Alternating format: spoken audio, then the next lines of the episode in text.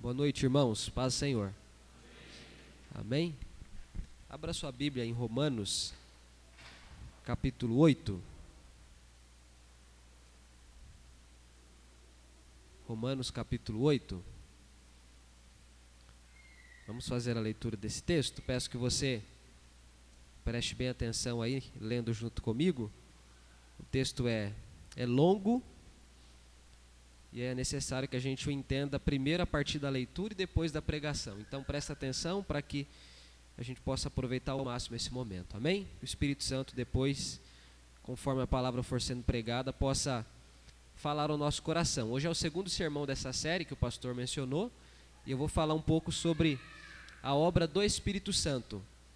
O primeiro sermão foi sobre o Deus Espírito Santo, e hoje é sobre a obra do Espírito Santo. Romanos capítulo 8 diz assim, ó: Agora, pois, já não existe nenhuma condenação para os que estão em Cristo Jesus, porque a lei do Espírito da vida em Cristo Jesus livrou você da lei do pecado e da morte, porque aquilo que a lei não podia fazer, por causa da fraqueza da carne, isso Deus fez, enviando seu próprio filho em semelhança de carne pecaminosa e no que diz respeito ao pecado e assim Deus condenou o pecado na carne, a fim de que a exigência da lei se cumprisse em nós, que não vivemos segundo a carne, mas segundo o Espírito.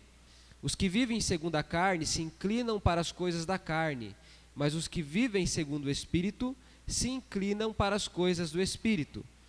Pois a inclinação da carne é morte, mas a do Espírito é vida e paz. Porque a inclinação da carne é inimizade contra Deus pois não está sujeita à lei de Deus, nem mesmo pode estar. Portanto, os que estão na carne, na carne, não podem agradar a Deus. Vocês, porém, não estão na carne, mas no espírito. Se de fato o espírito de Deus habita em vocês, e se alguém não tem o espírito de Cristo, esse tal não é dele. Se, porém, Cristo está em vocês, o corpo, na verdade está morto por causa do pecado, mas o espírito é vida por causa da justiça. Se em vocês habita o espírito daquele que ressuscitou Jesus dentre os mortos, esse mesmo que ressuscitou Cristo dentre os mortos, vivificará também o corpo mortal de vocês por meio do seu espírito que habita em vocês.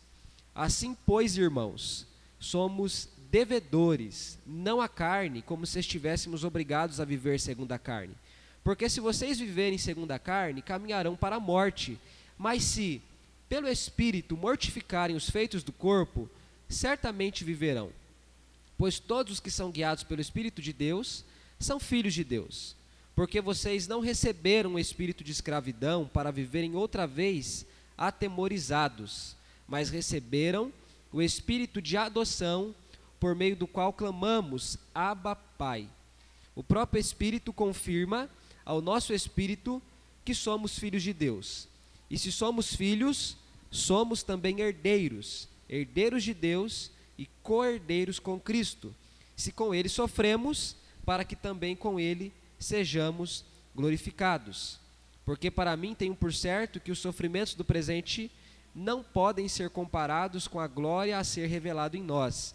A ardente expectativa da criação aguarda a revelação de Deus pois a criação está sujeita à vaidade, não por sua própria vontade, mas por causa daquele que a sujeitou, na esperança de que a própria criação será libertada do cativeiro da corrupção, para a liberdade da glória dos filhos de Deus. Porque sabemos que com toda a criação, a um só tempo, geme e suporta angústias até agora. E não somente ela, mas também nós, que temos as primícias do Espírito. Igualmente gememos em nosso íntimo, aguardando a adoção de filhos, a redenção do nosso corpo, porque na esperança fomos salvos. Ora, esperança que se vê não é esperança. Pois quem espera o que está vendo? Mas se esperamos o que não vemos, com paciência o aguardamos. Da mesma maneira, também o Espírito nos ajuda em nossa fraqueza, porque não sabemos orar como convém mas o próprio Espírito intercede por nós com gemidos inexprimíveis. E aquele que sonda os corações sabe qual é a mente do Espírito, porque intercede pelos santos de acordo com a vontade de Deus. Sabemos que todas as coisas cooperam para o bem daqueles que amam a Deus, daqueles que são chamados segundo o seu propósito. Pois aqueles que Deus de antemão conheceu, ele também predestinou para serem conformes à imagem de seu filho, a fim de que ele seja o primogênito entre muitos irmãos. E aos que predestinou, a esses também chamou, e aos que chamou, a esses também justificou, e aos que justificou, a esses também glorificou. Que diremos então à vista destas coisas? Se Deus é por nós, quem será contra nós? Aquele que não poupou o seu próprio filho, mas por todos nós o entregou, será que não nos dará graciosamente com ele todas as coisas? Quem tentará acusação contra os eleitos de Deus? É Deus quem os justifica. Quem os condenará? É Cristo Jesus quem morreu, ou melhor, quem ressuscitou, o qual está à direita de Deus e também intercede por nós. Quem nos separará do amor de Cristo? Será a tribulação, ou a angústia, ou a perseguição, ou a fome, ou a nudez, ou o perigo, ou a espada? Como está escrito: Por amor de ti, somos entregues à morte continuamente. Fomos considerados como ovelhas para o matadouro. Em todas estas coisas, porém, somos mais que vencedores por meio daquele que nos amou. Porque eu estou bem certo de que porque eu estou bem certo de que nem a morte, nem a vida, nem os anjos, nem os principados, nem as coisas do presente, nem do porvir, nem os poderes, nem a altura, nem a profundidade, nem qualquer outra criatura poderá nos separar do amor de Deus que está em Cristo Jesus, nosso Senhor. Amém? Essa é a palavra do Senhor, que Deus possa ministrar o nosso coração. Irmãos, a obra do Espírito Santo é ampla. Se for para abordarmos a obra do Espírito de forma exaustiva, a gente teria que ficar talvez dias ou talvez meses falando do assunto, porque há muitas facetas, há muitas partes que fazem parte da obra do Espírito Santo no mundo. Eu vou dar alguns exemplos para vocês. Nós sabemos que o Espírito Santo agiu na criação. Gênesis 1, versículo 2 diz que o Espírito de Deus se movia sobre a face das águas. Então, não é apenas o Deus na pessoa do Criador que estava presente na criação, mas também o Deus na pessoa do Filho e na pessoa do Espírito Santo. Então, essa é uma informação que a gente sabe. Nós sabemos também que o Espírito Santo de Deus foi quem capacitou os artesãos que fizeram o tabernáculo. Isso está registrado lá em, em Êxodo. Eles foram revestidos, capacitados pelo Espírito de Deus para que pudessem manejar é, tecidos, madeira, é, tintura, e eles fizeram o tabernáculo. A gente sabe também pela Escritura que o Espírito Santo teve como obra primordial no tempo dos juízes capacitar homens e uma mulher para que pudesse conduzir o povo de Deus à libertação. Deus levantou Jefité, Sansão, Débora, Baraque, Jair e tantos outros homens. E eles eram cheios do Espírito de Deus, e depois de serem cheios do Espírito de Deus, eles tomavam a frente e, e lideravam alguns exércitos pequenos que lutavam contra os inimigos, mas que venciam por causa de Deus e da capacitação do Espírito Santo de Deus. Nós sabemos também que é o Espírito Santo quem inspirou os escritores das Escrituras. Pedro diz que homens falaram da parte de Deus, deixando a nós profecias. Eles não falaram da parte deles mesmos, eles não falaram porque quiseram falar, mas falaram porque o Espírito Santo os moveu a falar e a escrever tudo aquilo que a gente tem como palavra de Deus escrita. É errado pensar que a ação do Espírito Santo se resume apenas à obra da santificação. Normalmente é assim que a gente compreende a pessoa do Espírito Santo. A gente vincula ele a tão somente a nos santificar, a nos purificar. E quando eu digo tão somente, eu não estou desprezando isso. Quem sou eu para desprezar a obra dele que santifica o crente? Mas eu estou dizendo que pela Escritura, essa não é a única obra que ele veio para realizar. Pense comigo, se essa fosse a única obra do Espírito Santo, o que, que ele fez antes de Adão e Eva ter pecado? Antes do pecado não há necessidade de santificação. Se a função dele é apenas santificar, então ele estava desempregado antes do pecado. Ele não tinha o que fazer. Se a ação dele é apenas santificar, ele ficará desempregado, sem função, sem como trabalhar, depois que nós passarmos pela glorificação. Porque quando nós morrermos, nós entendemos pela Escritura que nós chegamos ao processo da santificação de forma final. E se a obra do Espírito é apenas santificar, o que, que ele vai fazer em mim depois que eu estiver morto e já santificado, esperando a volta de Cristo, a ressurreição e o final das últimas coisas? Essa é uma porção da obra do Espírito, não é toda a obra do Espírito. O Espírito sempre agiu, o Espírito age, o Espírito sempre continuará agindo. A Bíblia é misteriosa naquilo que ele continuará fazendo, mas ele continuará fazendo coisas que nós ainda não conhecemos, mas ele certamente fará, porque Deus nunca fica sem agir, e o Espírito Santo de Deus é Deus. Deus não é inativo. Deus não é alguém que fica com os braços amarrados, cruzados, mas Deus age em todo tempo, em todas as eras, em qualquer momento. Aqui no capítulo 8, Paulo fala sobre a obra do Espírito Santo. Paulo não é exaustivo quando aborda a obra do Espírito Santo no capítulo 8 de Romanos. Eu vou falar com vocês aqui aquilo que aparece em Romanos capítulo 8. Em outros textos, nós temos outras perspectivas dessa obra do Espírito Santo. Eu quero falar sobre aquilo que está aqui. Bom, para que você possa se, se situar, eu preciso falar um pouquinho para vocês dessa carta. Essa é uma carta do apóstolo Paulo. O capítulo 1 e 2, Paulo fala que todos estão separados de Deus porque são, por essência, pecadores. Alguém me ajuda aqui, me socorre aqui, abre isso aqui, que eu sou desastrado, se eu tentar não vai dar certo. Paulo fala que todos são pecadores e por isso estão separados de Deus. Obrigado. E porque todos são pecadores e estão separados de Deus, todos os homens, escuta bem o que eu estou dizendo, todos os homens, ou melhor, toda a humanidade, naturalmente é alvo da ira de Deus. E ser alvo da ira de Deus não é uma coisa nada boa.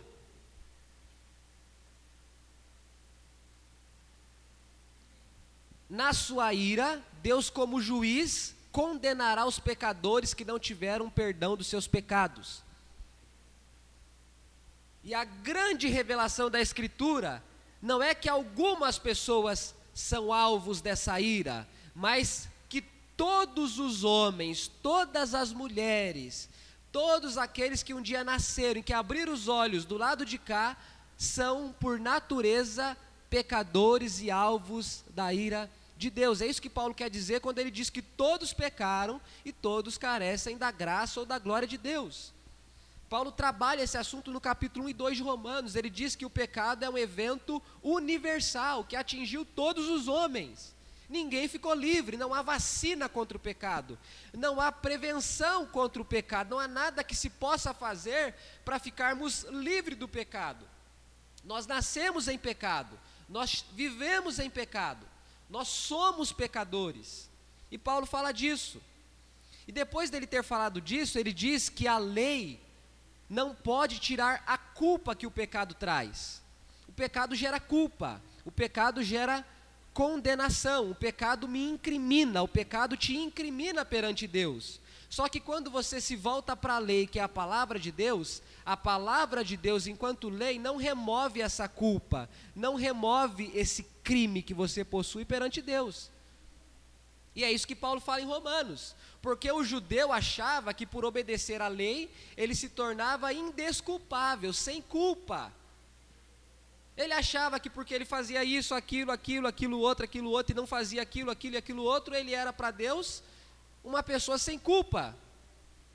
Ele achava que ele podia bater no peito e dizer: Senhor, o senhor tem que me tolerar porque eu obedeço à lei, porque eu obedeço à lei, eu estou perdoado. E Paulo diz: não é assim que funciona. A lei não pode desculpar, a lei não pode perdoar, a lei não produz justiça. A lei não produz justiça. A lei só aponta o pecado. Tudo que você descobre quando você estuda a Bíblia é que você é pecador e que sendo pecador você precisa de perdão. Mas o fato de você conhecer isso não faz de você uma pessoa perdoada. Só faz uma pessoa ciente do que é preciso ser feito. Ou em quem é preciso acreditar. Então, Paulo fala do pecado como sendo um fenômeno que alcançou todos os homens. Ele diz que não adianta a gente correr para a lei tentando obedecê-la para ser salvo. Ele diz: Isso não funciona, isso não adianta. É dar um tiro pela culatra, isso não tem poder, isso não tem resultado. Aí ele diz: Eu estou fazendo um resumo de Romanos. Ele fala: A justiça que Deus aceita não provém da obediência à lei, mas provém da fé. Portanto, quem crê no Senhor está salvo. Isso para o judeu era um absurdo. Como é que a justiça que eu tanto espero ter não vem da minha obediência, vem da fé? Isso mesmo. Fé em quem? Fé em Cristo Jesus, aquele que conseguiu obedecer à lei, aquele que não falhou onde todos nós falhamos. Portanto, para recebermos justiça, nós precisamos crer naquele que não falhou naquilo que todos nós falhamos. É isso que a Bíblia fala, quando a gente crê em Jesus, nós nos tornamos justificados, ou seja, se ele não pecou, se ele obedeceu, eu me agarro a ele, porque é ele quem não pecou, é ele quem obedeceu, e quando eu me agarro a ele, o não pecado dele, a obediência dele é repassada a mim. E agora Deus me aceita não porque eu sou justo, mas porque eu estou ancorado naquele que foi justo no meu lugar. Eu vou usar uma imagem bem conhecida de vocês. Ser salvo é chegar aos céus no colo de Jesus, literalmente isso. A gente chega lá no colo dele, é como se ele carregasse a gente no colo, a gente não vai com as nossas pernas, nós chegamos lá com as pernas dele, não a nossa com a justiça dele, com a perfeição dele, porque a nossa não nos leva lá nunca.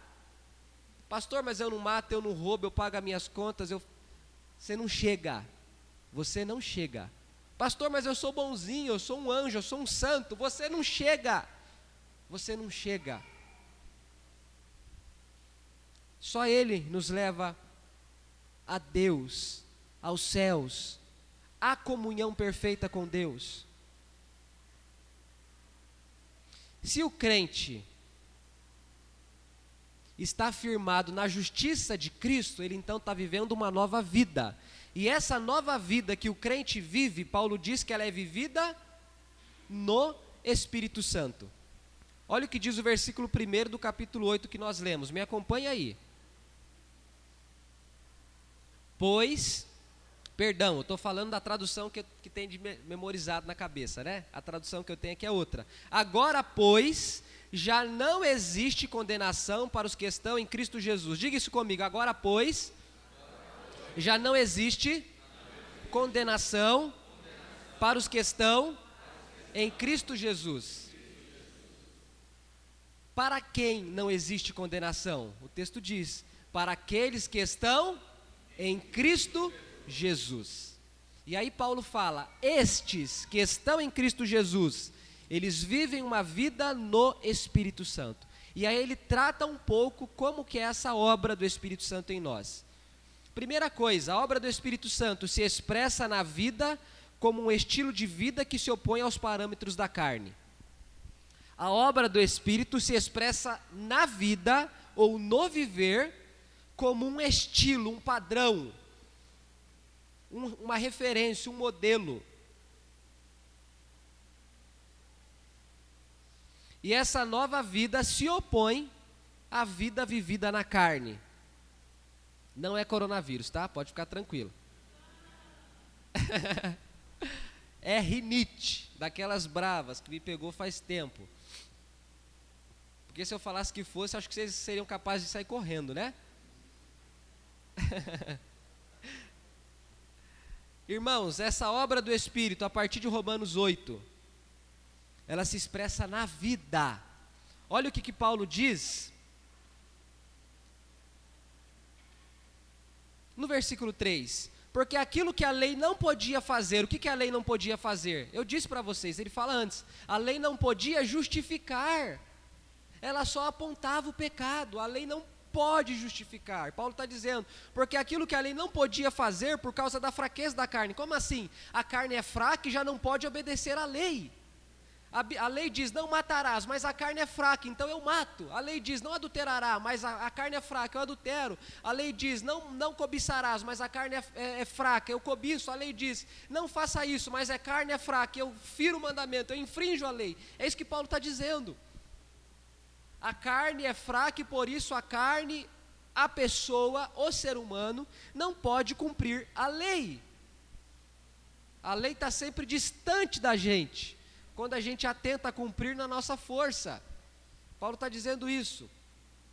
Vers, continuando, porque aquilo que a lei não podia fazer por causa da fraqueza da carne, isso Deus fez. Como? Enviando seu próprio filho em semelhança de carne pecaminosa e no que diz respeito ao pecado. E assim Deus condenou o pecado na carne, a fim de que a exigência da lei se cumprisse em nós, que não vivemos segundo a carne, mas segundo o Espírito. Os que vivem segundo a carne se inclinam para as coisas da carne, mas os que vivem segundo o Espírito se inclinam para as coisas do Espírito. Então a obra do Espírito Santo em nós é vivida na nossa vida. E essa vida que a gente vive como resultado da obra do Espírito Santo, faz com que o nosso viver seja diferente de um viver que é vivido tão somente na carne. Como assim, pastor? O versículo 5 diz: Os que vivem segundo a carne se inclinam para as coisas da carne, mas os que vivem segundo o Espírito se inclinam para as coisas do Espírito. Paulo é muito simples. Se a vida que você vive é vivida no Espírito, ela é uma nova vida. E se ela é uma nova vida, você aspira, você almeja, você procura, você persegue aquilo que é do Espírito.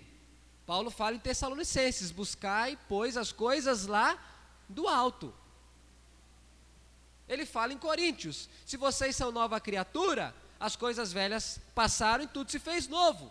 Isso está espalhado pela Bíblia. Lá no Antigo Testamento, Deus diz: Vocês são o meu povo, portanto, não vivam como se viviam no Egito, vivam assim. Façam isso, não façam aquilo. A nova vida significa viver inclinado para as coisas de Deus e não para as coisas da carne. O que, que são as coisas da carne? As coisas que nós naturalmente gostamos de fazer. Aquilo que naturalmente nós fazemos e que mostra o quão separado nós estamos de Deus. Ninguém te, precisa te ensinar a mentir, você, você mente sozinho. Não adianta você diz, dizer que você aprendeu a mentir com fulano com ciclano. É mentira, você é mentiroso se falar isso. Você aprendeu a mentir sozinho. Não joga a culpa nos outros, assuma a responsabilidade. Ninguém me ensina a fazer as coisas erradas, eu faço sozinho é inato. Eu aprendo sozinho. Eu preciso ser ensinado a fazer aquilo que Deus quer de mim. Mas aquilo que Deus não quer de mim, eu sei fazer. Ninguém precisa me ensinar. Não sei se isso te assusta, espero que não, porque se assusta é porque você ainda não entendeu direito o Evangelho, porque todos nós somos assim, isso é verdade sobre você também. E a palavra que Paulo usa é inclinar, essa palavra é muito forte.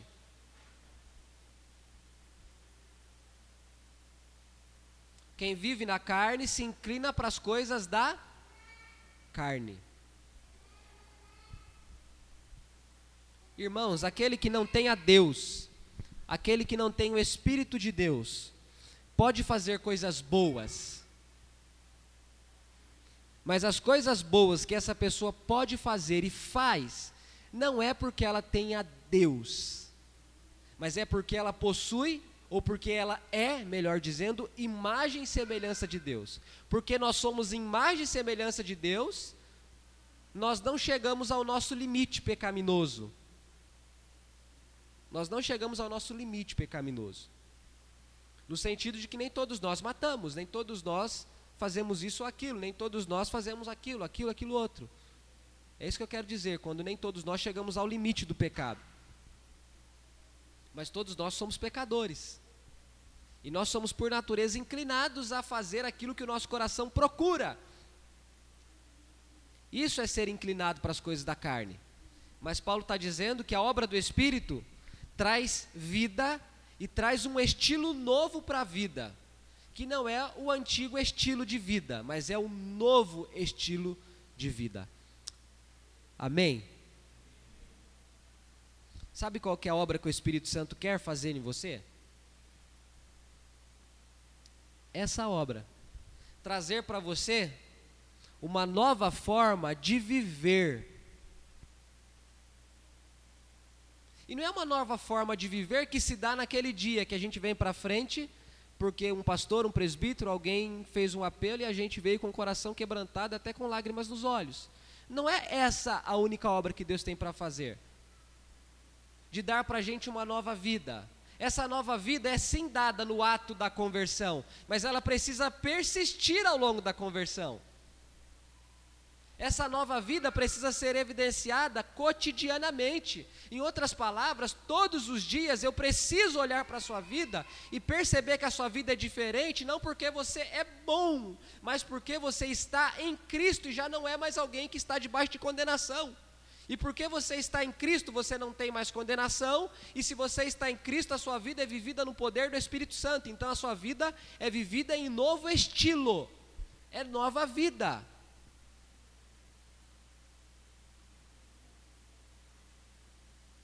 Meu irmão e minha irmã, se você olhar para a sua vida, para o seu coração, para a sua jornada, para a sua caminhada, para os seus anos, para os seus passos na fé, você consegue dizer que você vive uma nova vida? Essa pergunta é fundamental. Você seria capaz de dizer que você vive nova vida? Tem marcas de nova vida em você? Tem evidências de nova vida em você? Todas as coisas têm características que as identificam. Por que, que você sabe que uma maçã é uma maçã e não uma banana? Porque a maçã tem aquele formato, tem aquela cor, tem aquele gosto, tem aquela textura. E você sabe, quando você vê uma maçã, você sabe que não é banana, você sabe que é maçã, pelas características, pelas evidências. Como é que se sabe que um crente é crente de verdade? É porque ele põe terno, gravata, é porque ele fecha os olhos para orar, é porque ele carrega uma Bíblia debaixo do braço, é porque ele canta louvores, é porque ele não vai para o shopping domingo às seis e meia, mas vem para a igreja. Por que é que você sabe que alguém é crente? É por essas coisas? Não, isso é pouco demais. Há tempos atrás não tinha terno, então as pessoas não eram crentes porque lá não tinha terno, para elas serem identificadas com terno. O que identifica alguém que nasceu de novo, que está em Cristo e que é nova criatura e que não está debaixo de condenação, é que essa pessoa vive nova vida porque ele vive a vida no Espírito. E ele está inclinado não para as coisas da carne, mas para as coisas do Espírito. Amém?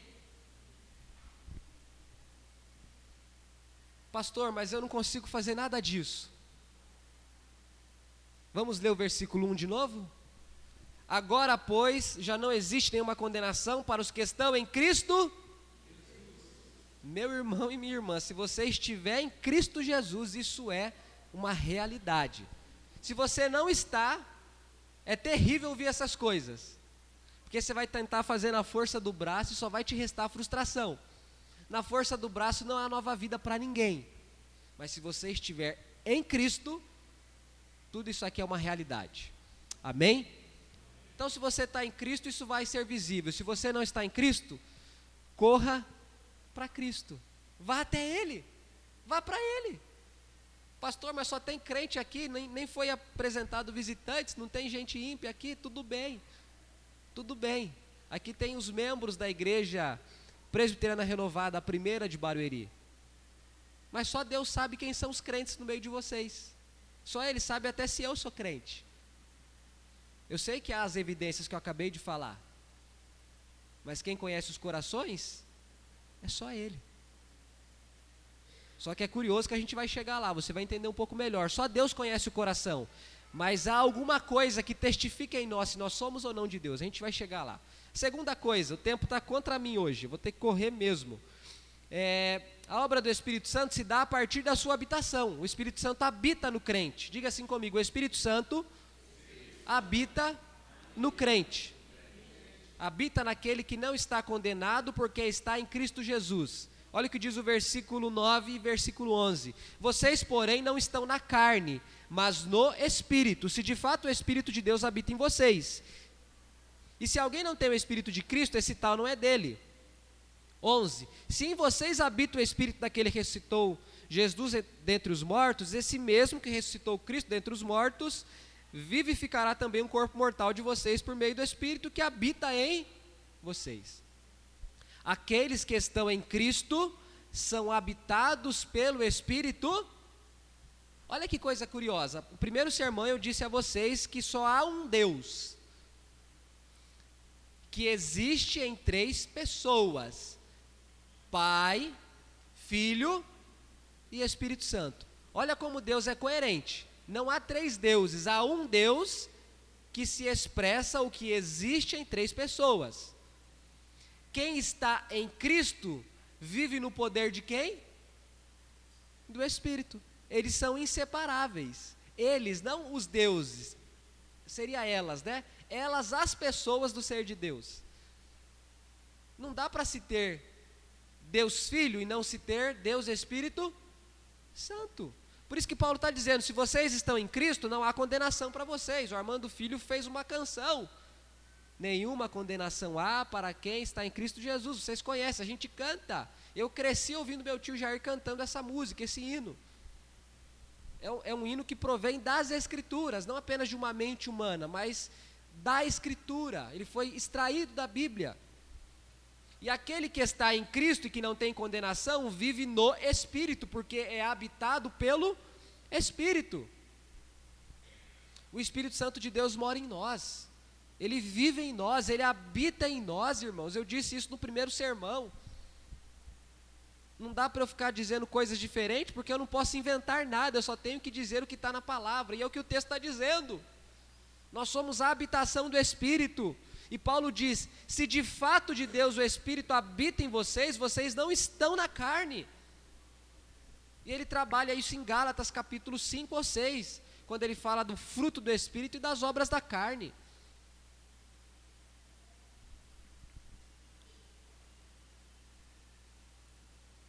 Para quem está em Cristo?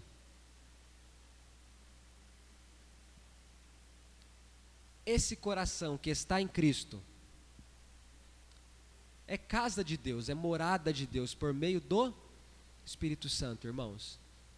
Isso é maravilhoso, isso é maravilhoso. Deus não está distante, Deus não está longe, Deus não está ausente. Nós viemos à igreja, a esse prédio aqui para cultuar a Deus, mas Deus não está aqui somente, Ele está aqui quando nós estamos aqui. Deus está em nós por meio do seu Espírito. Deus está em nós por meio do seu Espírito. Tem dois extremos.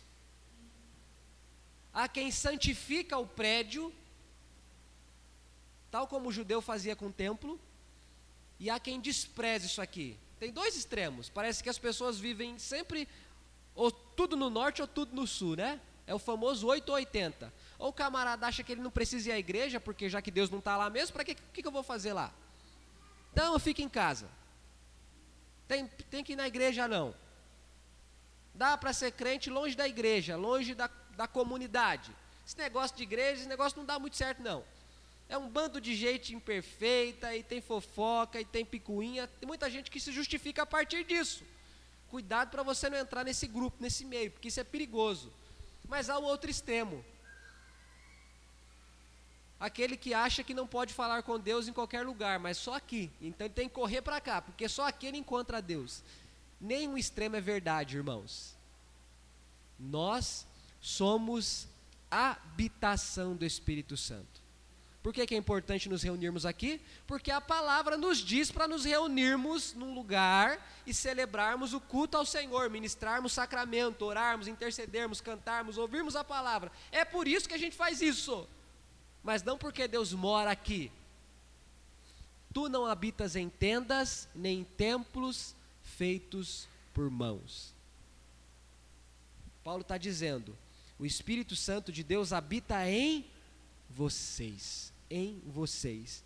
E se ele habita em vocês, vocês não vivem na carne.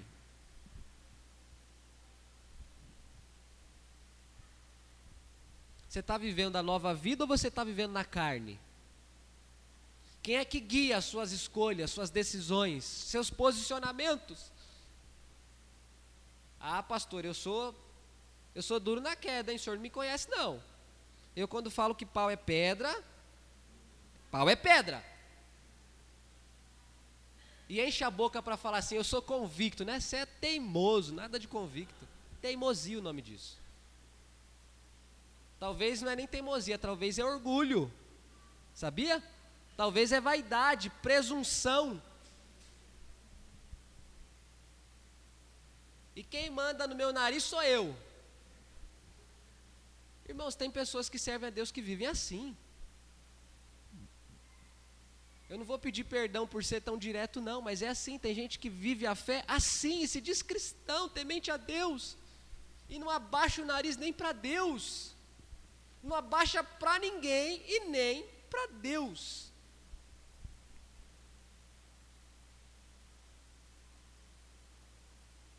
Tem a última palavra sobre tudo, sabe tudo, sabe melhor que é para tudo, para todo mundo. não aceita admoestação, correção, exortação, não aceita ser confrontado pela palavra, pelos princípios da palavra, fica bravo, age sei lá de que jeito, vive segundo a carne. Paulo está dizendo: se a gente está no Espírito, nós não vivemos segundo a carne, não somos nós que tomamos as nossas decisões apenas por nós mesmos, mas a gente vive, age, se porta, fala, ouve, escuta, faz tudo a partir daquilo que o Espírito Santo de Deus produz em nós através da nova vida que ele nos concede. Eu vou explicar isso para você um pouquinho melhor. Um cristão que tem o Espírito Santo, quando ele se casa, ele não se casa, ele não faz o papel do marido a partir do contexto social ou dos princípios sociais da sociedade, da cultura, da família, do pai, da mãe, do vô, do tio, do bisavô. A partir do evangelho, ele vai ler a palavra lá, ele diz em, ele vai lá para Efésios e vai ver o que, que o cristão casado faz, como é que é um marido cristão. É mulher? O que, que a mulher casada faz? É filho? O que, que o filho cristão faz? É patrão? Como é que um patrão cristão vive? É servo? Como é que um, um servo cristão vive? Quem guia a nossa vida não é a carne, mas é o Espírito por meio da Sua palavra. A terceira coisa, a obra do Espírito Santo, eu disse em primeiro lugar que ela se expressa na vida com um estilo novo de vida. Depois, a obra do Espírito Santo é morar em nós, é habitar o nosso coração. Três, a obra do Espírito Santo produz vida e mortificação. Olha o que diz o versículo 13. Porque se vocês viverem segundo a carne, caminharão para a morte. Mas se pelo Espírito mortificarem os feitos do corpo, certamente viverão. Aqueles que vivem segundo a carne caminham para onde? Caminham para onde? Para a morte.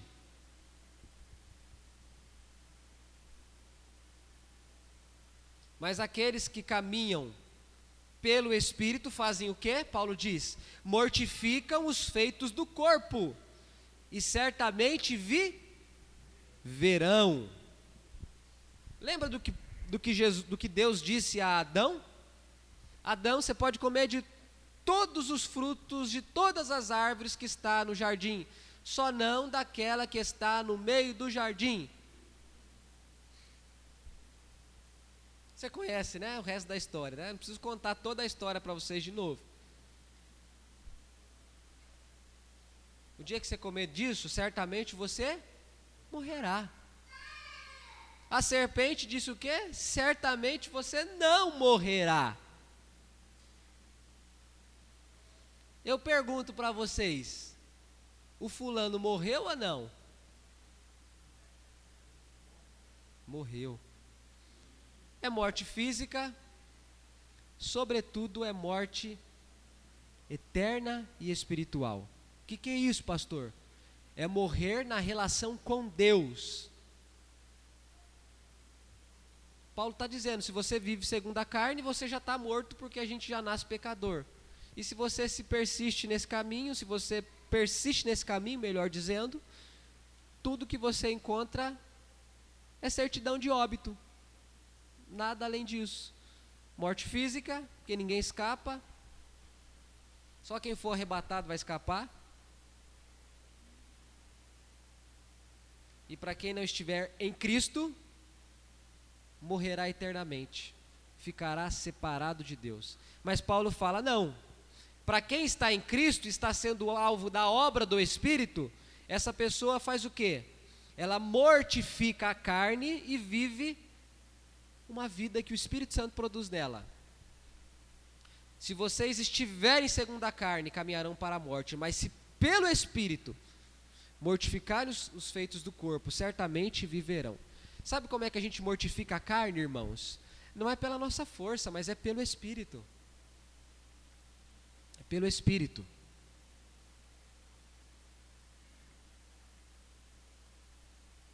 Tenta lutar contra o pecado sem a presença do Espírito Santo. Vê onde é que você chega.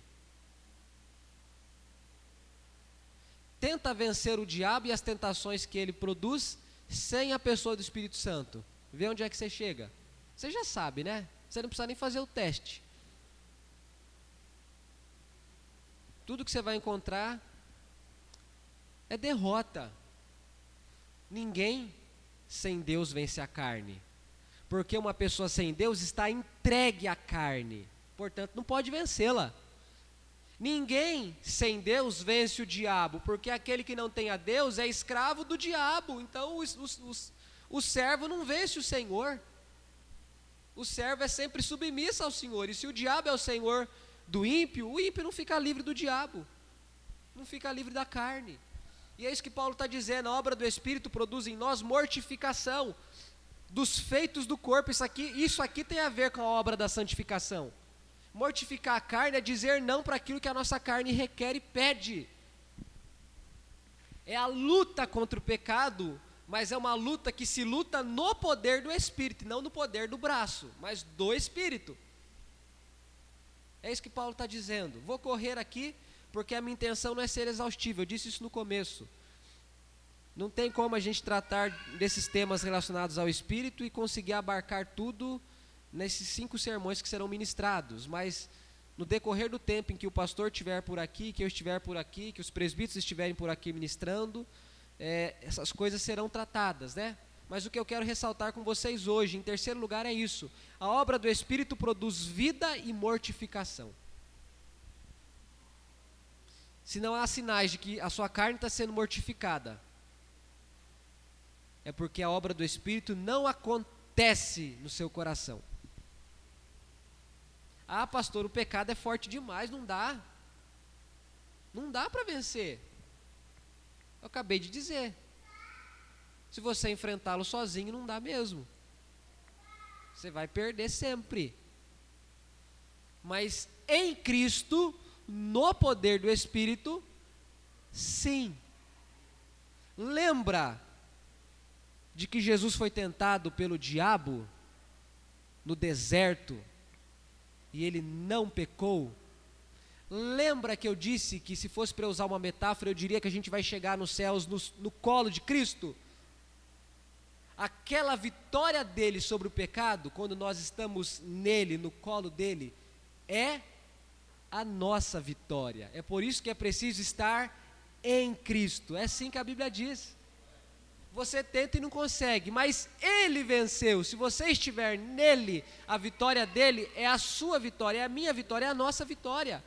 E é isso que a Bíblia ensina para nós, irmãos. Então, por isso que há nova vida e mortificação do pecado. Quarta coisa, e não é a última não, tá?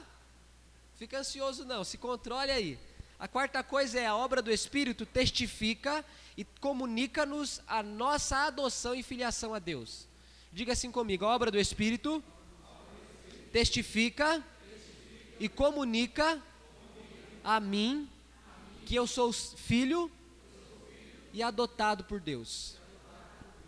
É exatamente isso. O Espírito Santo nos conta que nós somos adotados e nos tornamos filhos de Deus. Isso está no versículo 16 e 17. Olha o que, que ele diz. Perdão, 15. Porque vocês não receberam o espírito de escravidão para viverem outra vez atemorizados, mas receberam o espírito de adoção, por meio do qual clamamos Abba Pai. O próprio Espírito confirma ao nosso espírito que somos filhos de Deus. E se somos filhos, somos também herdeiros, herdeiros de Deus e co-herdeiros com Cristo. Se com ele sofremos, para que também com ele sejamos glorificados. Em Cristo Jesus nós nos tornamos filhos de Deus. Pastor, quem está fora de Cristo não é filho? Sim, quem está fora de Cristo não é filho. O único filho que Deus tem, legítimo, é a linguagem bíblica, né? É Deus, o Cristo. E esse único filho é obediente. Se o ímpio não obedece a Deus, ele não pode ser filho de Deus, porque o único filho que Deus tem é obediente. Os demais filhos que Deus adota têm de ser também obedientes, igual o filho legítimo Jesus Cristo. É isso que Paulo está dizendo. Então o Espírito Santo faz essa obra em nós. A obra dele é testificar no nosso coração que nós nos tornamos filhos. O Espírito Santo, ele comunica em nós essas bênçãos espirituais, irmãos. É por isso que lá, lá atrás eu disse: bom, só Deus conhece o coração, mas preste atenção que há uma coisa que Deus deixou à nossa disposição, que é a testificação do Espírito ao nosso espírito.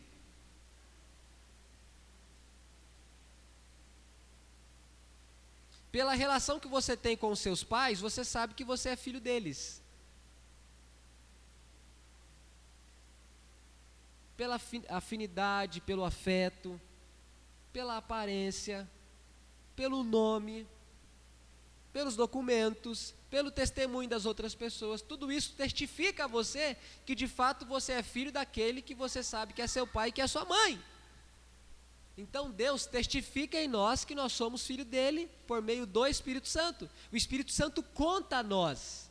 Ele dá paz ao nosso coração e a gente sabe que a gente é filho. Por quê? Porque nós somos adotados por ele. Todos vocês conhecem o que é uma adoção. Adotar quando, quando pessoas adotam crianças para serem filhos, eles adotam pessoas, crianças, que eles não geraram, que eles não trouxeram ao mundo biologicamente. É um ato bonito de tomar para si uma criança recém-nascida, ou crescida, ou até um adolescente, e fazer dessa pessoa, que até esse momento era estranha para você, desconhecida, torná-la ou torná-lo seu filho ou sua filha. E quando você o reconhece legalmente como filho ou filha, ele goza, desfruta dos direitos do filho legítimo, caso você o tenha, um filho biológico, né? É isso que Deus faz com a gente. Deus nos adotou. Deus nos adotou. E Ele fez de nós filhos dele. E quem nos conta que isso de fato aconteceu? O Espírito Santo. Ele conta a nós que nós somos filhos adotados e alvos, amados e alvos do amor de Deus. Amém? Você está entendendo o porquê que você precisa ter uma relação de comunhão, de submissão com o Espírito Santo? Porque Ele é Deus, irmãos. O Espírito Santo é muito desprezado no nosso meio.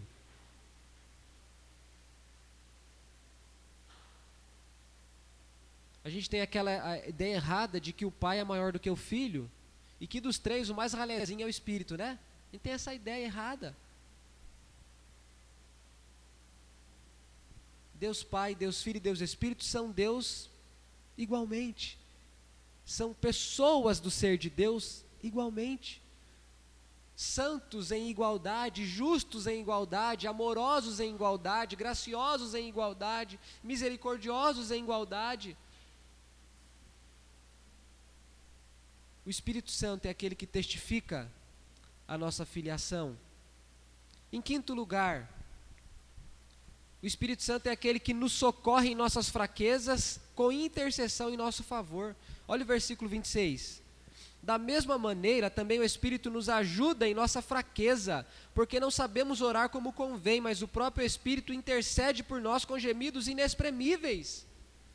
A obra do Espírito Santo é nos socorrer em nossa fraqueza. E, ele faz isso como? Como que ele nos socorre em nossa fraqueza? Intercedendo por nós. Olha que coisa maravilhosa. O Espírito Santo nos auxilia, nos socorre, nos ajuda. Ele presta a nós um serviço que nós não podemos prestar a nós mesmos. E nós, quando não sabemos orar, Ele ora em nosso favor com gemidos inexprimíveis.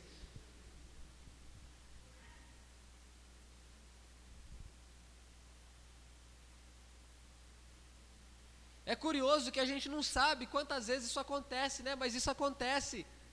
Quando nós não sabemos como orar, quando nós não sabemos o que dizer a Deus, o Espírito Santo sabe o que dizer a Deus no nosso lugar. Isso não nos isenta de orar, mas o texto mostra que nós somos fracos e muitas vezes não sabemos como orar. E Ele ora por nós, Ele intercede por nós, Ele pede ao Pai em nosso favor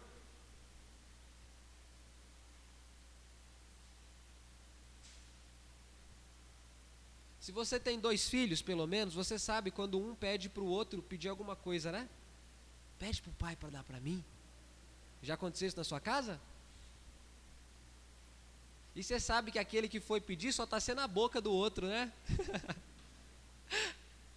é o intercessor. Né? Nesse caso, o Espírito Santo intercede por nós. Ele ora em nosso favor. Ele nos socorre em nossa fraqueza, ele nos ajuda. E por fim, irmãos, o Espírito Santo exalta o plano da redenção. Eu estava lendo esse texto e quando eu cheguei no versículo 31, eu notei que Paulo não fala mais nada do Espírito Santo. Eu não sei se você notou isso.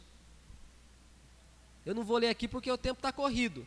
Mas do versículo 1 até o versículo 30, me parece que ele fala por 13 vezes do Espírito Santo ele usa a expressão pneuma, que é a palavra para espírito é, nessa, no texto original, conforme foi escrito por Paulo. E quando chega no 31, ele se volta para Deus o Pai e para Deus o Filho. E eu fiquei pensando, o que, que, que Paulo tinha na cabeça quando ele fez isso, né? Como é que ele muda assim do assunto de forma drástica, de forma bruta? O leitor fica perdido, o leitor não entende onde é que ele quer chegar. Pelo que eu estou entendendo o texto, aqui o Espírito está exaltando o plano da redenção de Deus. Não é o Espírito quem inspira o autor sagrado? Quando o autor sagrado está falando do pai ou do filho, quem é que está falando do pai e do filho? O Espírito. Então aqui, por meio de Paulo, o Espírito está exaltando a Deus e o Pai, a Deus Pai e a Deus Filho, porque essa é a ação do Espírito Santo. O Espírito Santo não traz para si a luz, o foco, mas ele joga a luz em, no Pai e no Filho. O Espírito de Deus é humilde, ele não traz para si, ele exalta o Pai, ele exalta o Filho. É curioso isso na Bíblia. E aqui, como é que a gente sabe que ele está exaltando o plano da redenção? Porque ele está dizendo, versículo 31, que diremos então à vista destas coisas? À vista do que? De tudo que ele tratou no capítulo 8. Ele diz: se Deus é por nós, quem que vai ser contra nós? Quem é que vai meter a cara com Deus? Se ele não poupou o filho e entregou por nós o filho, será que ele não dará graciosamente as outras coisas, as demais coisas? Se ele deu o que é mais precioso, ele não vai dar o que custa menos? É isso que Paulo está dizendo. Se ele deu o filho, será que ele não dá o prato de feijão, a roupa, o emprego? Será que ele não dá essas coisas? Ele deu o filho que, que são essas coisas para ele? Ele não poupou o filho, será que ele vai deixar de dar essas coisas? Aí ele diz no 33: Quem que vai acusar aqueles que Deus separou, aqueles que Deus escolheu, aqueles que Deus elegeu? No 29 ele tinha dito que Deus nos predestinou para sermos conforme a imagem de Cristo. A nossa predestinação tem a ver com a nossa santificação. Ele nos escolhe não apenas para a gente viver a vida de qualquer forma, mas para que a nossa vida seja tão transformada ao ponto de haver semelhança entre nós e Cristo. A nossa predestinação é para sermos a imagem do Filho dele. A nossa escolha é para sermos parecidos com o Filho dele. Paulo está exaltando o plano da redenção. Ele está dizendo assim: quem que vai acusar aqueles que Deus justificou? Quem que vai ter coragem de condenar? Cristo morreu, Cristo ressuscitou, está à direita de Deus, intercede por nós. Quem nos separará do amor de Cristo? Versículo 35, ele diz, ele faz perguntas: tribulação, angústia, perseguição, fome, nudez, perigo, espada. 37, em tudo isso nós somos mais que vencedores. Eu sei que nem morte, nem vida, nem anjos, nada, nem nada do agora, nem nada do porvir, poder algum, altura, profundidade, nada, não existe outra criatura. E aqui a gente infere que Paulo está falando do diabo, o diabo é uma criatura nada, nenhuma criatura nos separará do amor de Deus que está em Cristo Jesus, nosso Senhor. Qual que é a obra do Espírito Santo então? Exaltar o plano da redenção de Deus. Ele traz à tona o quanto a nossa salvação é certa. É certa. Ele perguntou: quem é que vai ficar diante de Deus e falar alguma coisa contra nós? Se nós somos justificados por Deus, quem que vai nos condenar? O Espírito Santo, irmãos, por meio da palavra, abre os nossos olhos para nós entendermos o perfeito plano de Deus, que proveu salvação para pecadores que se rebelaram contra Deus. Sabe qual é uma das coisas que nós temos mais necessidade?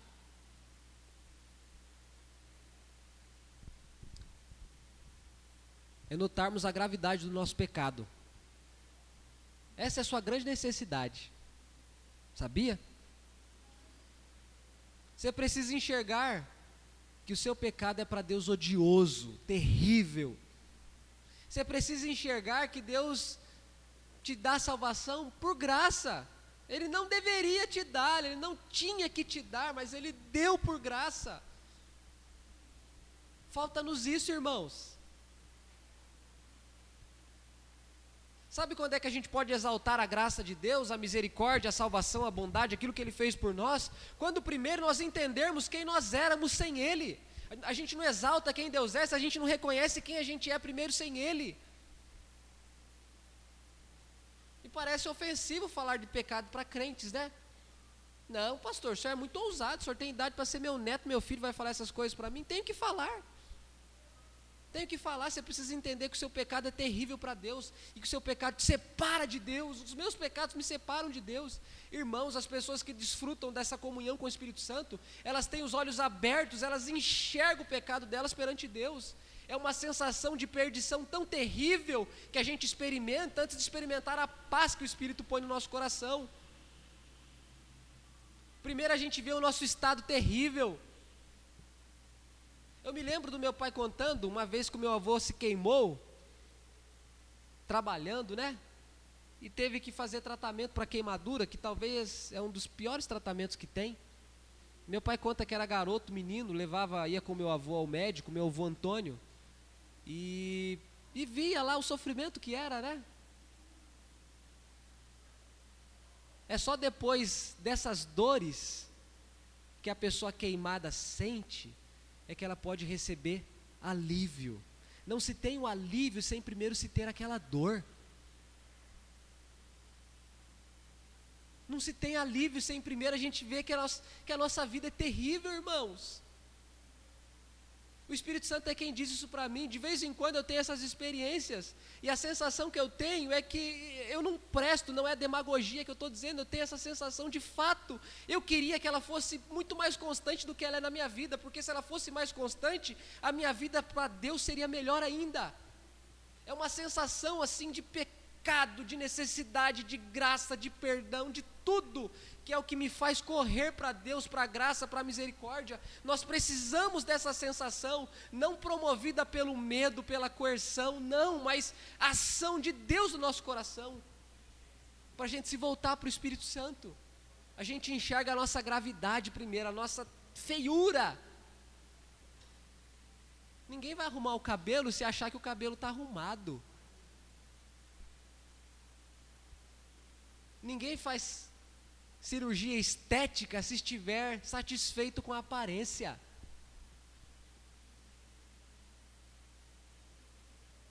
Ninguém experimenta dessa paz, dessa necessidade de vida santa e reta, se primeiro não enxergar o pecado que habita o seu coração. Talvez é por isso que a gente busca tão pouca santificação, a gente já nem se acha pecador mais. Santificar para quê então?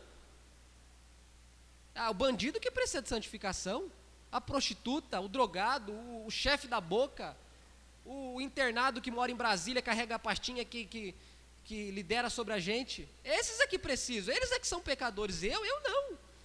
Para que se santificar se já não há pecado? Se já não há consciência de natureza pecaminosa? Que Deus, em Sua graça, possa nos ajudar a nos voltar para Ele, irmãos e a experimentar um pouco da obra do Espírito Santo em nós.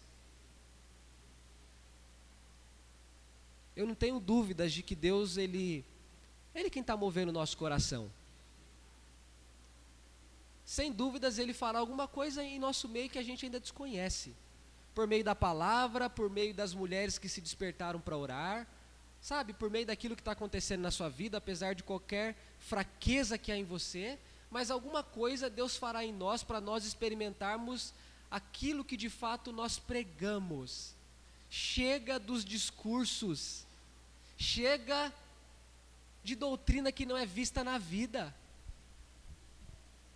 Chega de balançar a cabeça quando o pastor está pregando e a gente diz: É, pastor, é isso mesmo. Chega disso, irmãos. Deus quer nos levar para algo além disso. Ele quer que essa doutrina se impregne na vida, nas nossas ações. Amanhã, na segunda, quando você estiver lá na empresa, trabalhando no meio de gente ímpia, sendo tentado em muitas áreas, mas que, que, que o Evangelho impregne o seu coração para que lá você seja aquilo que Deus quer que você seja lá, aqui em qualquer outro lugar. A obra do Espírito Santo tem a ver com essas coisas e tantas outras coisas que a gente vai ter que abordar em algum momento, porque é preciso. O Espírito Santo impulsiona, o coração tem desejo de falar dessas coisas porque é maravilhoso, enfim, que nós possamos experimentar dessa ação maravilhosa e graciosa do Senhor sobre a nossa vida. Amém? Coloque-se de pé.